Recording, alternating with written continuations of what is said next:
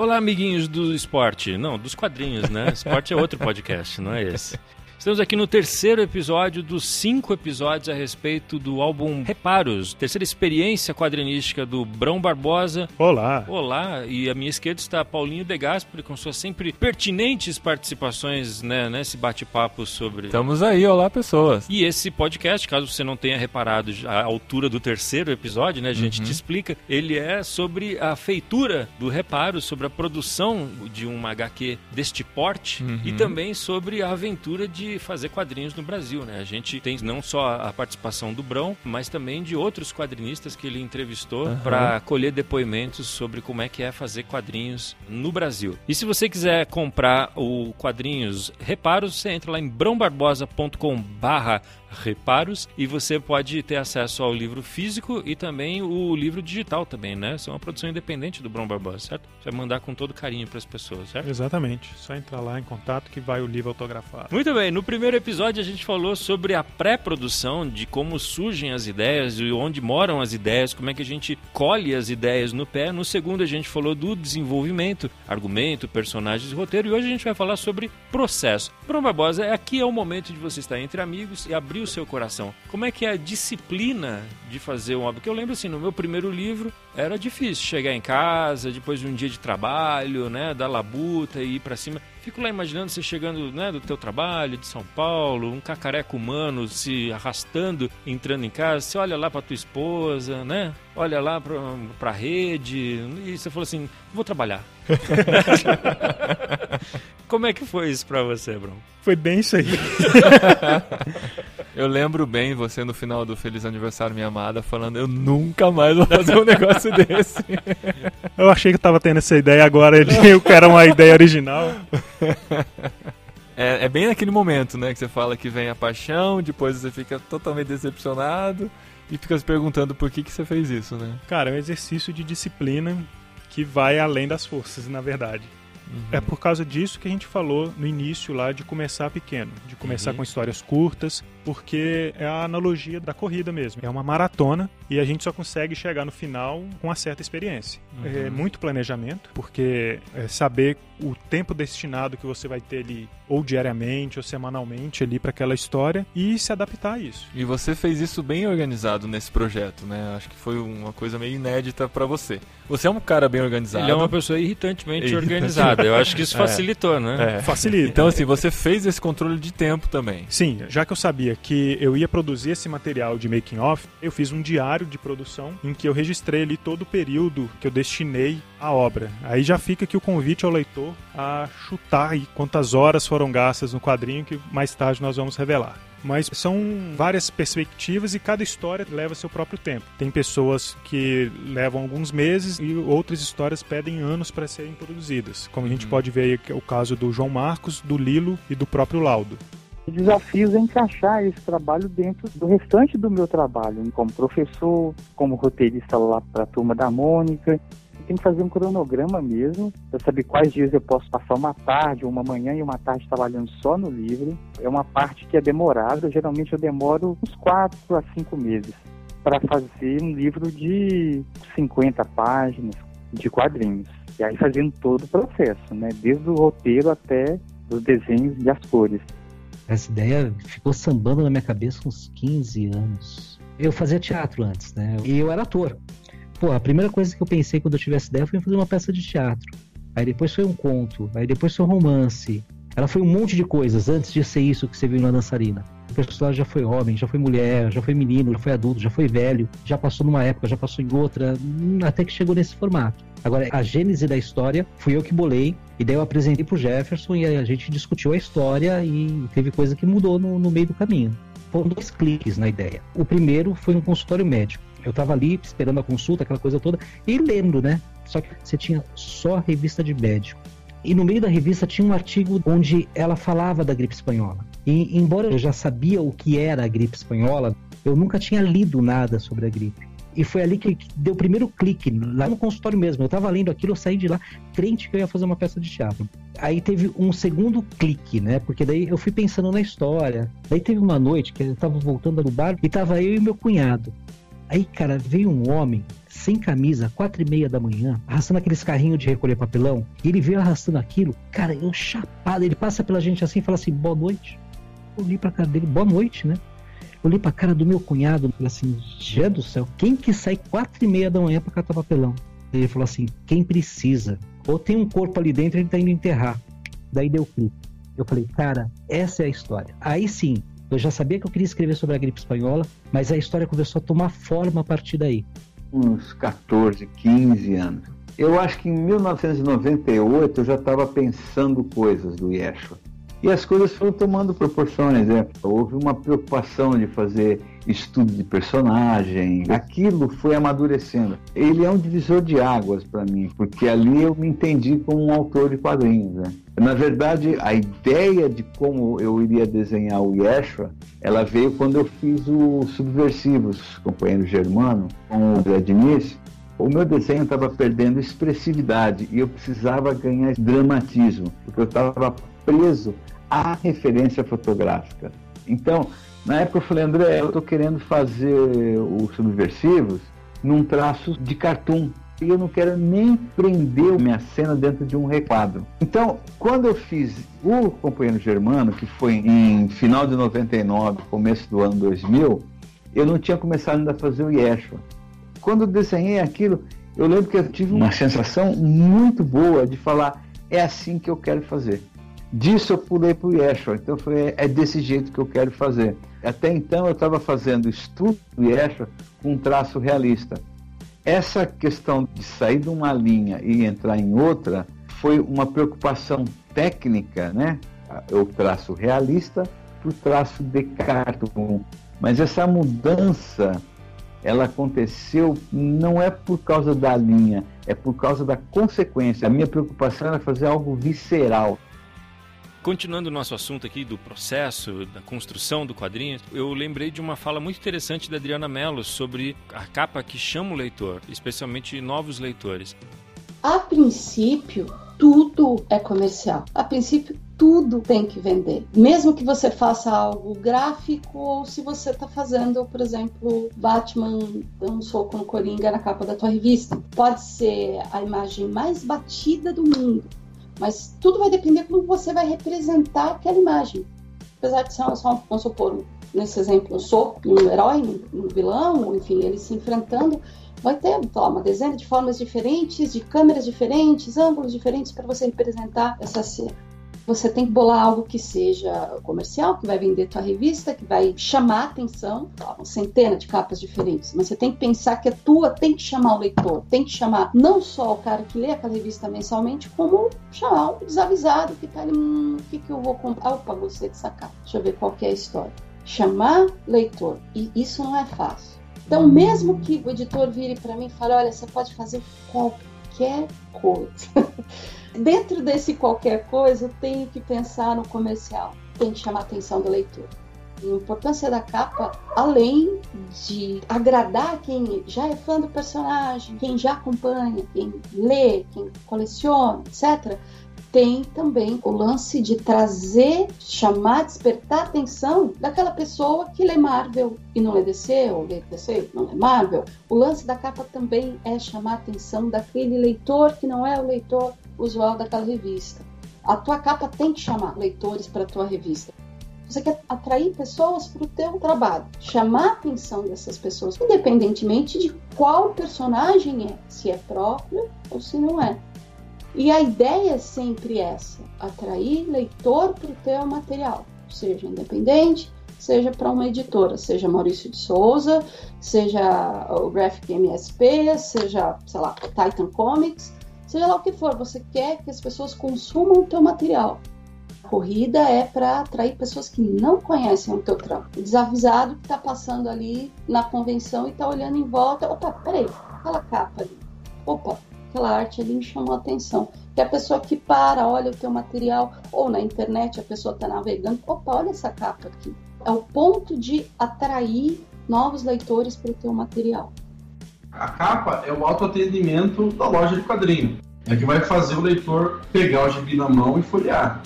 É o que acaba ajudando a venda, sabe? É verdade, a gente acabou de ouvir a Adriana Mello falando sobre capa e na sequência o Maiolo falando, chamando capa de autoatendimento da loja de quadrinhos. Agora, isso tem a ver com o suporte físico, né? Que onde uma capa está ali brigando com outras capas. É, você pensa nessas coisas na hora de fazer a capa dos teus álbuns ou especificamente do Reparos? Tem que pensar, né? Uhum. E tem que pensar nisso, inclusive, também para o digital. Porque por mais que exista essa possibilidade do leitor ir direto no nosso site, mas a gente tem o Comixology, Amazon e Social Comics e outras plataformas em que também tem o seu catálogo e a capa também faz o seu papel ali na escolha do leitor. Né? Uhum. O meu processo para pensar em capa é sempre pensar no tema daquele personagem. Adriana Mello volta para explicar como foi o processo da sua primeira capa. O fio que aquilo me passa, assim, seja o filme, seja o seriado, seja o livro, seja o que for, assim. Então, Doctor Who, assim, pensando em comecinho da segunda fase, 2005, 2006, a fase do David Tennant, que é o meu favorito, até pelos robôs que apareciam, pelos personagens, pelos Daleks, né, pelos vilões e tal, me fazia pensar muito em arte deco, em aventura pulp, aquela coisa bem vintage, antiga e o pessoal sabe, comecinho da série os efeitos especiais eram bem improvisados mesmo. Então, o tema dessa primeira arte, eu pensei em fazer algo que tivesse linhas retas, como arte deco, algo que tivesse esse clima de pôster antigo, pintado à mão, sabe? Aqueles pôsteres de filme década de 50, 60. Então, o primeiro passo foi escolher o tema, aí passar o tempão pesquisando imagens de pôsteres da época, paleta de cor, ilustração, pensar em uma moldura desenhada nesse estilão, arte de tudo com retas tal, e desenhar isso. Qual que é o tema? Então eu penso no tema, faço uma pesquisa a respeito daquele tema, seja arte, ou seja história, ou seja até arquitetura, dou uma viajada, e aí papel e então a capa é fundamental. E, por exemplo, no Reparos, eu tive o desafio de escolher ou não colocar a figura do seu Ravi na capa. Uhum. Porque. Eu... Ele é uma surpresa na é história. É uma surpresa na história. É. Uhum. E eu não poderia, por exemplo, colocá-lo interagindo de forma positiva com a Eunice na capa. Porque isso vai acontecer mais pra frente. Exatamente. Uhum. Então eu optei até por não colocá-lo na capa. Legal. Isso era uma pergunta interessante que eu ia te fazer. Me ocorreu isso. Realmente. É, do quanto se mostra e o quanto se esconde numa capa em que momento do processo você criou a capa? Eu concordo muito com o Tobias que a capa tem que ser a última coisa. A capa, para mim, ela é uma das coisas mais importantes da HQ. Tobias Daneluz é autor de Zoom e coautor do canal de animação Sociedade da Virtude. E eu acho que ela tem que ser feita na última parte. Porque quando você começa uma história, às vezes você não sabe direito para onde que ela vai em questão do desenho, em questão da narrativa. Então eu acho que quando você se relaciona com a história do começo ao fim, você cria uma identidade legal para a capa depois que você termina de desenhar e de roteirizar.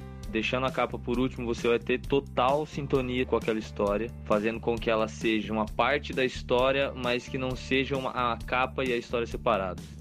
Por exemplo, em Zoom, eu fiz o miolo da história inteiro em tons de preto, amarelo e o branco do papel. Quando eu fui pensar a capa, eu pensei na capa ser algo onde restringisse essas mesmas cores, onde tivesse apenas o amarelo, o preto e tons de amarelo, porque eu achava que a capa tinha que ser chamativa dentro dos padrões da história que eu desenhei. Faz parte da história, ela começa ali, né? O cara começa a ler a partir da capa invariavelmente, o nosso traço vai amadurecendo, inclusive na produção da própria história. Ah, então, o, o, traço vai estar tá mais maduro justamente no final dela. Ah, é? Claro. Às vezes são variações mínimas ali, mas tem uma certa mudança. Uhum. Ainda mais no processo de mais de um ano, né? De, sim, de desenho. Sim. Então, deixando a capa para o final, você tanto já vai ter percorrido toda a história, como seu traço já vai estar mais maduro e já vai estar mais funcional para contar ali essa mensagem que você quer passar com a capa. Uhum. E a minha escolha aí no caso foi trazer elementos que, pelo menos se eu fosse leitor, me interessariam. Essa parafernália toda que está no fundo da capa, essas ferramentas, esses objetos todos, são elementos que me interessariam e aí colocando a personagem principal, que é a Eunice, interagindo ali, construindo algo, é algo que me chamaria bastante atenção. E eu acredito que vai chamar a atenção também desse leitor em potencial. No Achados e Perdidos e no Cosmo não teve tanto um pensamento, não. Eduardo Damasceno conta seu processo de criação de capas. Tentei fazer uma composição que não fosse horrível. A capa é uma peça de design que tem que funcionar junto com aquele texto que está ali. A capa tem essa função, né, de chamar a atenção à primeira vista. E eu acho que desenhos bonitos chamam atenção. Então, o meu primeiro objetivo com a capa é fazer um desenho que eu acho bonito e que o texto funcione, que o título funcione nela. No começo da carreira, você tem muita vontade de fazer uma marca, de ter uma voz. Caco é um ilustrador que tem no currículo muitas capas de quadrinhos e principalmente de livros. E eu lembro que uma das primeiras capas que eu fiz, eu era cheio de ideias. E é engraçado quando você começa a fazer cada vez mais e mais capas, você dá valor, na verdade, ao que, o que você chama de capa comercial. Capa não tem jeito, você tem que chamar a atenção do livro, chamar a atenção para a revista, de uma história em quadrinhos. Eu fiz algumas capas de quadrinhos. Nessa época eu ainda tinha essa ideia de que uma capa poderia ser muito mais profunda do que necessariamente uma capa que pegasse uma pessoa mais pelo desenho. Do que eu fiz de quadrinhos, as que mais funcionaram foram as que eu fiz para DC, a série Run, que eram bem diretas, né? Eram bem gráficas, não, não tinha mensagem alguma para passar. Era simplesmente desenhar um monte de vilões, uma capa atrás da outra, e foi bem divertido. Eu não tinha essa função de passar mensagem como tem num livro. Eu acho que a capa do livro, muito mais que uma mensagem, você tem também que ter uma isca para o leitor, né? Sobre o que é esse livro, quais os elementos, quais os personagens que você vai usar na capa. Você tem que vender essa capa. Quando questionado se a capa deve ser mais conceitual o mais comercial, Caco responde com exemplos práticos. Companhia das Letras, a gente fez uma capa para Penguin, do Caninos Brancos. E eu tinha feito duas opções. Eu falei para eles assim: eu vou fazer essa capa ilustrada do jeito que vocês querem, mas eu tenho outras duas ideias. E essas duas ideias eu achei muito mais expressivas conceitualmente. Eram realmente capas muito mais conceituais do que a capa ilustrada. Mas aí bateu lá na editoria e os editores acharam melhor que era pegar a capa ilustrada, que era a capa mais segura, que era mais direta. No final é isso, você tem que fazer uma capa que vende. E eles sabem para que lado o público tende a ir. O caso de uma capa que teve ambos os critérios equilibrados, tanto comercial quanto gráfico, foram as capas que eu ainda estou fazendo para Record, que são as capas do Crônicas Saxônicas estou fazendo com o Marcelo Martinez. E ele teve uma puta ideia. Vamos fazer uma capa que vai chamar atenção na livraria. Então a gente usou essa laminação prata na capa. E ela chama muita atenção por causa do brilho. Uma vez eu estava passando no shopping, estava saindo no cinema com todas as lojas fechadas e passei na frente da livraria, as capas estavam na vitrine. Tudo estava escuro, só que por causa do laminado dessa prata, a luz que vinha do corredor brilhava. Da vitrine inteira escura, ela era a única capa que brilhava, né? É uma capa interessante porque a gente teve essa ideia de jogar uma do lado da outra, como se fosse um grande painel, né? Um desenho de capa completa o outro, fazendo um desenho bem horizontal grande, né? E é legal que isso obriga mais ou menos a pessoa da livraria, quando monta a vitrine, a montar uma capa do lado da outra, cobrindo essa grande área. Então a gente ganhou não só a laminação, mas também com um desenho, né? No caso dessa capa, não tem uma mensagem, é puramente vikings e saxões, e vikings e saxões, um atrás do outro. E o legal é isso, né? Essa maneira que a gente criou de fazer essa invasão viking nas vitrines das livrarias. Muito bem, continuando falando do processo aqui, agora eu gostaria de apresentar uma personagem muito importante, dessa vez viva, né? Claro. Que não é um personagem da história, mas é um personagem da história de reparos, que é a Mariane Guzmão, que ela foi a colorista do álbum. Fala um pouco dela, Brão, pra gente, antes da gente poder ouvir a voz da Mariane Guzmão. Bom, a Mariane eu conheci também no desenrolar do projeto. A princípio, eu tentei fazer a obra como uma banda de um homem só. Eu ia fazer também as cores. A gente sempre acha que vai conseguir, né? sempre né? acha. Mas no final, o prazo apertando, eu achei por bem chamar uma pessoa para me auxiliar nesse sentido, que daria a possibilidade de fazer com mais calma o projeto e tal, com mais carinho que acredito que ele merece. E no caso, a Mariane apareceu nesse momento e desempenhou essa função com maestria. Reparos tem esse traço do branco que é mais cartoon e pode parecer que é mais fácil de pintar porque é cartoon, mas não é. Quanto mais estilizado o traço, mais cuidado você tem que ter com as cores e tudo tem que ficar harmonioso. Elas não podem brigar com o desenho, elas têm que se complementar. Quando eu fui começar a pintar, eu pesquisei referências, tanto em outras histórias em quadrinhos como fotos, a criar uma paleta bonita, né? A cor é uma coisa bem interessante, porque às vezes você faz um quadrinho preto e branco e acha que dá menos trabalho. Por ser preto e branco é tipo um desenho não colorido, né? Mas não é. É, um álbum tá colorido. É, mas é bem diferente. Se você faz alguma coisa preto e branco, você tem que preencher muito mais coisa do que o, o não colorido. Você acha que facilitou o processo ser colorido? Você tem no seu currículo o Jesus Rocks, que era preto e branco. Depois veio o Feliz Aniversário e esse que são os coloridos. Sim. Qual para você deu mais trabalho na criação do desenho? Reparo, sem dúvida. Mesmo sabendo que teria cor. Sim. É. Porque é uma história que eu já estava mais maduro para ela e que a ambientação era algo muito importante ali, mais do que as outras, eu acredito. Então são vários elementos ali que Uhum. detalhes e tal É, que eu cenário. precisava colocar para contar a história com mais fluidez. Você quase desistiu de, de fazer na oficina e resolveu fazer num spa, sei lá. Numa sala branca, no hospício. No hospício. A única diferença é que você tem menos cores para trabalhar contraste. Marcelo Maiolo fala da diferença de se trabalhar com uma paleta de cores e uma preto e branco. Você vai ter aquela escala de 0 a 100 de preto e dá seus pulos, sabe? Quando você vai trabalhar com cor, eu acho que você tem mais emoções na sua paleta ali, sabe? Consegue muito fazer isso no PB com textura, com half tone, você trazer muita emoção com branco e preto. E às vezes nem é tanto tempo, é o custo. Qualquer HQ em PB é um preço. Você botou cor nela, o preço vai começar a pular pra cima. Você concorda com ele? Até porque nesse caso tem essa coisa da faixa etária, digamos, do público aspiracional, né? O Feliz Aniversário é uma obra mais densa, mais adulta ali, né? E essa vez você tinha que experimentar com alguns aspectos um pouco mais lúdicos, não é isso? Com certeza. Precisava de uma paleta mais variada do que a Feliz Aniversário Minha Amada, né? Uhum. E também a determinação de espaços, de ambientes, né? E de tempo, né? Tem uma passagem de tempo que é contada quase ali que só pelas cores, né? E tudo. No Vagabundos no Espaço, Rafael Salimena descreve seu processo na sua webcomic. uma coisa que eu tô tentando fazer ali é, dependendo do planeta que tiver, dependendo do ambiente, eu quero mudar completamente a paleta de cor. Eu quero que o cara bata o olho ali e fale, ah, esse é o lugar tal. Que é a função primordial da paleta de cor nas histórias em quadrinhos. Quando muda de ambiente, só as cores já te falam já que o ambiente mudou. Se não tiver esse contato inicial da cor, você vai ter que procurar por elementos que falam qual ambiente é aquele, né?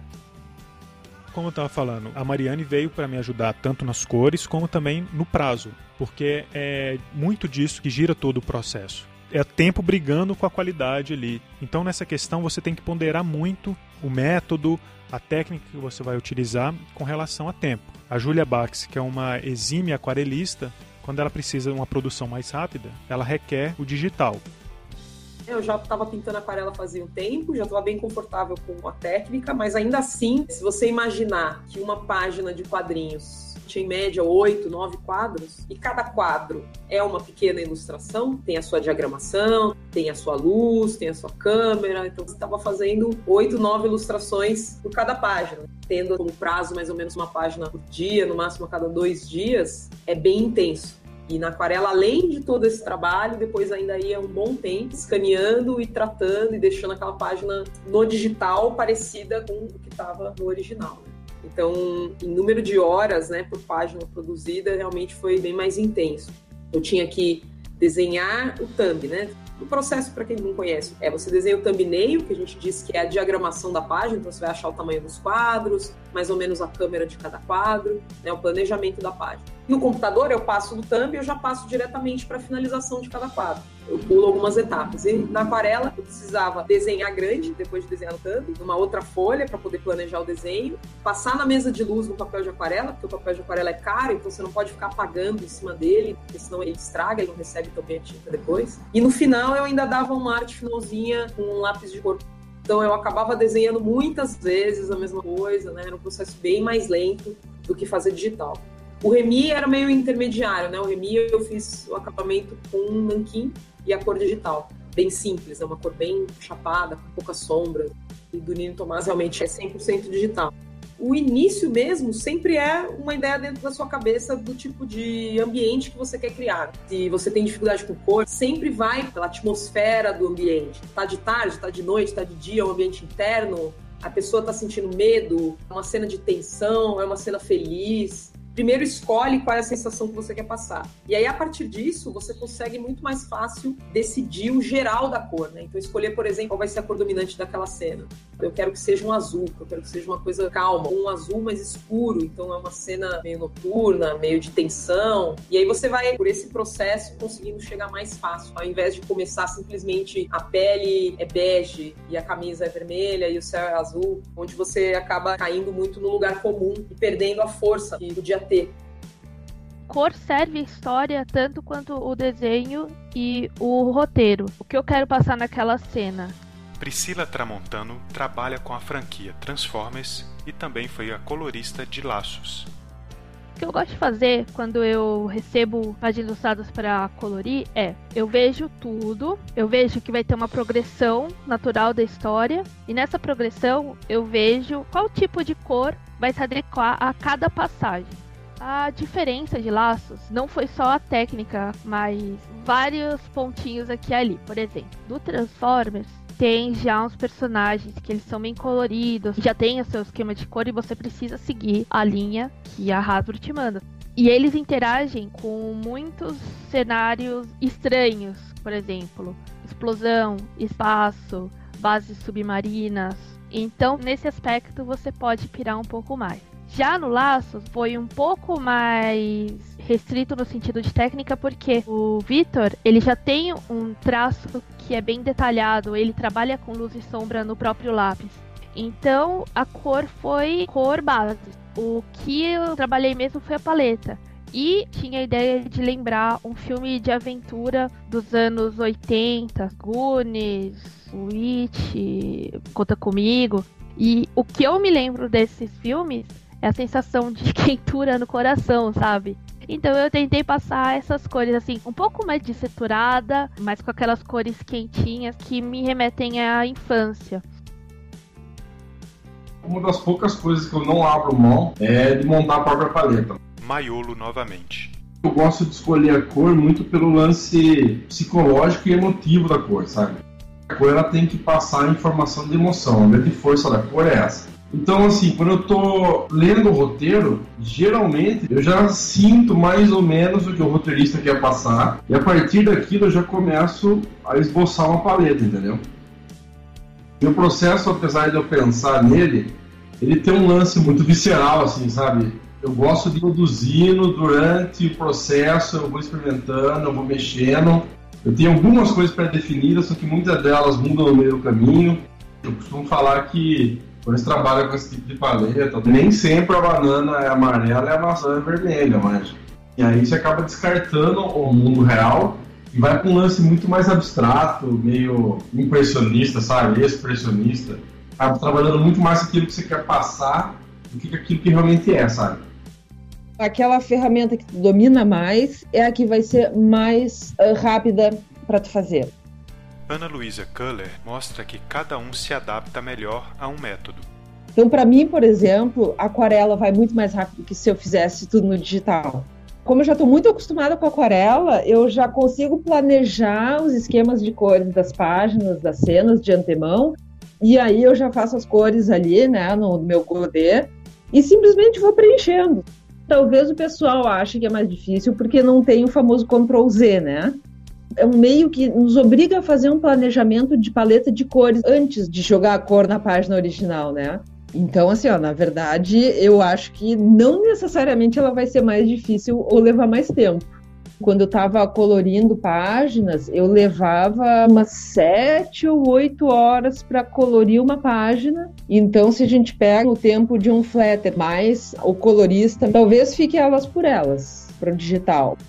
Como eu fazia esse planejamento anterior de cores, isso é o que deixa mais rápido. Porque tu já faz uma chave de cores aí tu só aplica. Porque eu acho que uma coisa que deixa muito demorada a colorização é o processo de decidir cores toda hora. No momento que tu já pensa numa paleta de cores antes, não precisa tomar todas as decisões ao longo do processo, fica muito mais ágil como um todo eu parto muito mais de teoria das cores e aí passa um pouco pela questão da psicodinâmica das cores, que é que sentimento eu quero mostrar.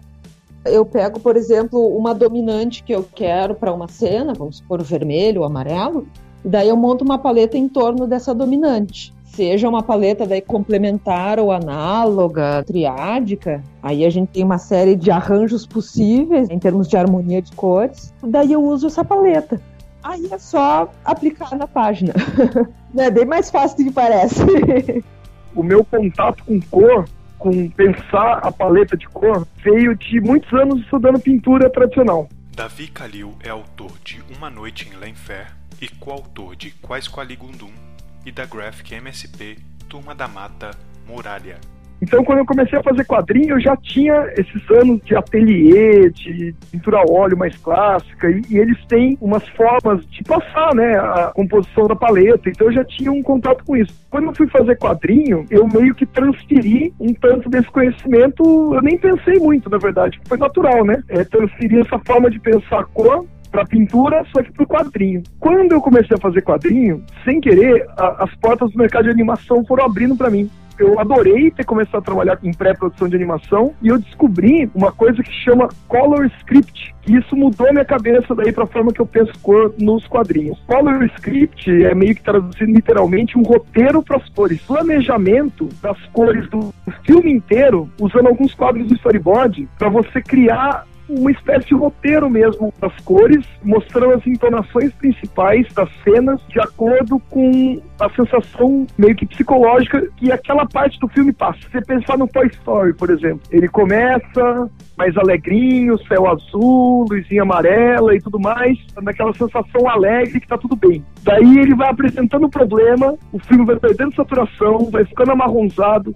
Quando tem o clima que está treta mesmo, que eles estão lá numa fornalha lá, fica tudo entonado pro vermelho e pro laranja, e depois que a tensão passa, a cor começa de novo a recuperar a saturação, a ficar colorida, até que no final ela acaba do jeito que estava no começo, tudo bem, tudo alegre de novo. Então, eu comecei a estudar isso também, junto com o pensamento de paleta de cor que eu já tinha. Eu comecei a pensar nessa questão do color script para história. Então, as, as histórias que eu vou desenhar, eu pego os thumbnails dela antes de sair finalizando muito, e eu faço um color script para elas. Inclusive a coloria do Jotalhão lá, né, que a gente fez com o Roger e com o Fujita. Eu fiz exatamente isso. Eu aprovei o color script primeiro, inclusive, com o Sidão, com o Roger, com o Fujita. Então eu peguei os thumbnails da história e fiz uma marcação das cores gerais, assim. E tá bem aquilo que eu falei da história. Começa tudo alegre, tá todo mundo meio que bem, daí a treta vai se, vai se apresentando no roteiro, eu vou dando uma atenção pra coisa, daí anoitece. É até curioso, da cena noturna, não era noturna. A cena noturna da história, o Fujita escreveu e não pensou na hora do dia, o Roger desenhou também achando que era de dia, só que na hora de pintar eu taquei os céus escuros e joguei uns respingos de branco pra fazer estrela, porque eu tava pensando no color script, eu queria baixar o, o, tom bem da história, porque logo em seguida tem um incêndio na mata, e daí tem uma, a treta final dos personagens antes do desfecho. Então, para esse incêndio ficar mais, mais impactante, ia ficar legal à noite. E foi engraçado quando eu mostrei para eles o Roger. Nossa, essa cena que eu desenhei pensando de dia. E o Fujita, porra, eu nem tinha pensado se era dia ou se era noite. Ah, galera, agora é noite. Agora eu defini aí. Quer dizer, lógico que poderia ser mudado, mas é, é, até o Color Script é bom para isso, né? Você não mostra a página com a cor final, você mostra uma ideia do contraste principal e, pô, se precisasse mudar, eu não ia ter tido um puta trabalho. Era uma cor bem, bem blocada, tosca, assim, sabe? Que eu coloquei num thumbnail mesmo. Mas aí, como eles gostaram e não interferia na história, ficou até legal, porque daí quando a história acaba, a gente colocou um sol amanhecendo, assim, sabe? E um dia no sol raiando e, e, tudo ficando bem de novo. Então, é, como é uma historinha de aventura bem básica, né? A gente faz essa estrutura cíclica, né? Às vezes você pode querer quebrar isso, né? Não é uma regra para toda história, tem que começar e acabar do jeito que estava no começo. Né? Mas o que eu sugiro para o pessoal que está começando é estudar esses aspectos da animação, porque a animação trabalha muito bem a cor, não de questão página a página, mas de questão assim, qual a entonação de cada cena para enfatizar a sensação que o roteiro pede. Então, se tem um momento mais tenso do roteiro, você pode usar cor para deixar essa sensação mais forte. Ou também a quebra de uma cena para outra. Quando eu quero deixar bem marcado que, a, que acabou uma cena e iniciou uma outra, que é num outro tempo, num outro lugar, eu também uso uma quebra de paleta de cor. Então, às vezes eu tô vindo numa, no Lenfer, daí eu usei mais isso, que o Lenfer não tinha tanto color script, porque eu fiz um pensamento de paleta de cor extrair das telas dos pintores que eu usei como referência. Então, eu, eu peguei telas do Van Gogh, apliquei um filtro podre de Photoshop chamado Mosaic ou Crystallize, é um desses, que ele bloca com os comos de cor, ele desconstrói a imagem, e daí eu uso isso para roubar a paleta de cor de obras que eu gosto. Você pegar uma foto ou uma pintura que você gosta, você aplica esse filtro para blocar as cores e você seleciona lá um, um conjunto de cores que você quer a partir daquela imagem que você já tinha gostado. E daí, quando eu vou montar uma paleta de cor, geralmente eu procuro nove cores ou tons de uma mesma cor, que seriam para fazer três chaves. Isso eu peguei da pintura tradicional. Eu costumo chamar de chave alta, chave média e chave baixa. Então, a chave alta são as cores mais claras, a chave média são as cores médias, a chave baixa são as cores mais escuras.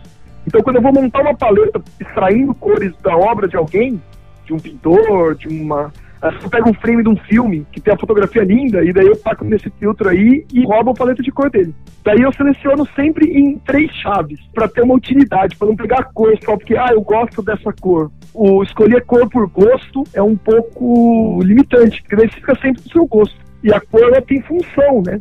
Ela enfatiza assim, sensações específicas. Então, é se você usá-la pensando na função dela, no que ela diz, e não, ah, eu gosto de amarelo com preto, ou eu gosto de sombra azul. A sensação que ela cria é meio que a mesma. E se você souber ser mais versátil e usar as cores para criar sensações diferentes, enfatizar a parte do roteiro que diz uma determinada coisa, eu acho que ela funciona melhor, é, enriquece a experiência do leitor muito bem, senhoras e senhores, estamos chegando ao final de mais um episódio e daqui a alguns segundos a gente vai revelar um dos grandes mistérios da saga Reparos. Mas Eles antes acharam disso... que a gente estava esquecendo. Não, jamais né? iria esquecer disso. Eu vim aqui só para isso, na verdade. estamos aqui falando, esse é o terceiro dos cinco episódios sobre Reparos, esse terceiro álbum em quadrinhos do Brão Barbosa. A gente ainda tem que fazer o bolão, não tem? Do ah, tempo é verdade, gasto? o tempo gasto no, no, processo de criação. Mas ok, se você quiser comprar, eu tô aqui, eu aprendi com o João Kleber fazer isso, né? A gente precisa. Para, o que para, que para, tem para. Exatamente. Dentro dessa caixa. É, a gente vai falar o quanto tempo foi gasto, foi investido na produção de reparos, mas eu queria dizer antes disso que você, para comprar a obra, pode entrar em brombarbosa.com/barra reparos, que levou. Muito bem, senhoras e senhores, que emoção, né? Nunca imaginei que fosse passar por tanta emoção, tanto frisson num Hellis Podcast. Fala pra gente, Brom, quanto tempo você gastou? Vou dar meu chute então, meu palpite. Soma total desde o quê? Desde o dia 15 de agosto de 2015 até 15 de agosto de 2017. Quantas horas foram gastas? Dois anos. Dois anos. É, eu ia chutar dois aí. anos. Ah, eu acho que. Eu vou, vou arriscar. Acho que ele gastou 400 horas de produção. 400? Eu vou chutar. Ah, tem que exagerar um pouquinho, né? 600 horas. Reparos foram contabilizadas quase mil horas de trabalho. Que é Que isso? foram divididas como? Como? Foram, olha só, de minha parte foram 750 horas. Eu cheguei mais perto. Como é que esse casamento sobreviveu, minha gente? Né? Foram 140 horas no roteiro, 300 horas no desenho a lápis, 250 horas na finalização, 30 horas em correção, 10 em diagramação e, claro, né, 20 horas só com burocracia. PROAC, edital, escrever aquilo, fa- 20 formar o horas. projeto. Ah, 20 horas até que foi pouco, né? É verdade. A gente tá aqui há quanto tempo aqui? 15 horas só gravando podcast, né, cara? Tem que contabilizar isso aí, né? Pode pôr na conta, põe mais um risquinho nesse gráfico. Ele fez um Va- gráfico de vai pizza completar aqui, as mil horas, né? É, tá. E fora isso, a Mariane teve aí em torno de 200 horas para colorir a história toda. Muito bem, amigos. Foi um grande prazer. Eu sei que você também ficou muito emocionado e tenso com esse episódio, mas a gente promete que semana que vem a gente volta com assuntos muito mais floridos, como a publicação, o momento em que isso chega na mão do leitor. Então, até semana que vem, Paulinho De Gasperi, Estarei. Barbosa. É Até isso lá. aí, a gente volta até lá.